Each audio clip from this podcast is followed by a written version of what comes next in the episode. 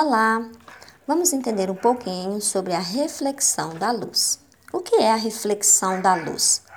Bom, nada mais é que o fenômeno em que ocorre quando a luz incide sobre uma superfície e retorna ao seu meio original.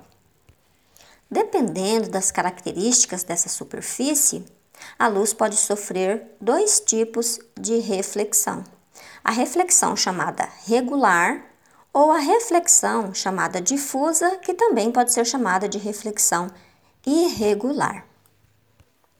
Quando a luz incide em um meio e o seu ângulo de incidência for igual ao ângulo refletido, a luz sofreu uma reflexão regular. Esse fenômeno acontece normalmente quando a luz incide sobre superfícies lisas, sobre superfícies planas. O espelho, a água, são bons exemplos onde a luz pode sofrer a reflexão regular. Então, quando nós vemos a nossa imagem refletida no espelho ou na água, nós estamos observando o fenômeno da reflexão regular.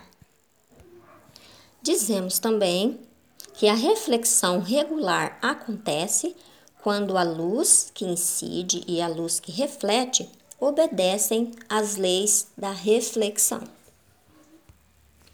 Quando a luz incide sobre uma superfície e reflete tomando várias direções, direções diferentes, então a luz sofreu a reflexão difusa ou a reflexão irregular.